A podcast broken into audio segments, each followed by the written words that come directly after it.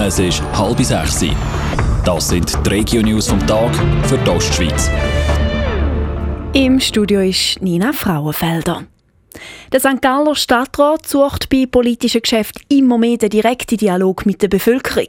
Wie er heute bekannt geht, laufen aktuell gerade bei verschiedenen Projekten sogenannte partizipative Verfahren. Unter anderem bei der Entwicklung vom Bahnhof Nord und dem Marktplatz kann die Bevölkerung aktiv mitreden. Für Sie als Stadtrat sagen das wertvolle Austauschrunden, sagt der Stadtpräsident Thomas Scheitlin. Um die einzelnen Verfahren einmal aufzuzeigen, zeigen, wo wir stehen und auch zu zeigen, dass es ein partizipatives Verfahren nicht einfach per se gibt, sondern dass man wirklich für jedes Projekt separates Verfahren muss anschauen, separate Leute mit einbeziehen, die sich mit dem Thema auseinandersetzen. Im neuesten Dialog mit der Bevölkerung werden Ideen gesucht, wie die Innenstadt belebt werden kann. Wegen Online-Shopping und dem Einkaufstourismus machen immer mehr Läden zu. St. Gallen.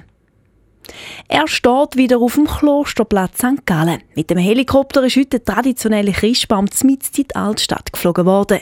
Die 18 Meter Tanne kommt das Jahr das erste Mal aus Mörschwil. Viereinhalb Tonnen schwer ist der Baum, der ab dem Advent geschmückt und beleuchtet die Weihnachtszeit begleitet. Tradition hat aber nicht nur der Baum, sondern auch der Baumschmuck. Hildegard Jutz, Präsidentin vom Verein Weihnachten St. Gallen, verratet noch so viel. Es ist der Fahrkurs Jugendliche von der Schule für Gestaltung, wo der in Absprache mit dem Verein macht. Und die haben jedes Mal eine originelle Idee. Und die Idee behalten wir eben unter Verschluss. Also es ist sicher etwas unkonventionell, wo aber einen Anklang hat an die Symbolik von Weihnachten. Das erste Mal anzünden werden die Lichter am Christbaum Ende November, am 1. Advent. Bis zum Dreikönigstag bleibt er dann stehen, die Mörschwiler Tanne. Für die St. Galler Metzger wird das Anschreiben von ihren Produkten immer zur grösseren Herausforderung. Samt für Verbraucherschutz und Veterinärwesen hat gestern einen Bericht über die Qualität der St. Galler Bratwürste herausgegeben. 95 Prozent der Proben sind beanstandet worden. Das vor allem, weil die Verpackungen nicht richtig angeschrieben sind. Neu müssen nämlich Allergiker Hinweise drauf wie Milch oder Sellerie. Die neuen Regeln sind nicht für jeden so einfach zum Umsetzen, sagt Urs Bolliger, Geschäftsführer der Sortenorganisation St. Galler Bratwurst.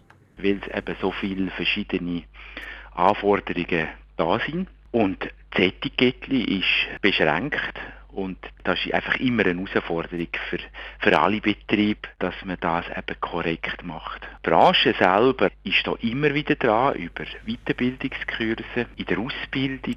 Seit zwei Jahren müssen die Allergiker Angaben über Milch und Sellerie durch zum Beispiel die Schrift, den Schriftstil oder den Hintergrund betont werden.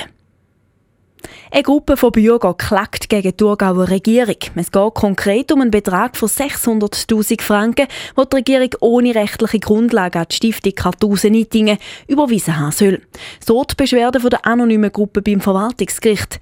Das Bundesgericht hat den Ausbau und die Sanierung vom Kunstmuseum in den Kartusen Nittingen gestoppt. Die Tausende von Franken sind für Planungskosten. Radio Top. Dies Radio für die Ostschweiz.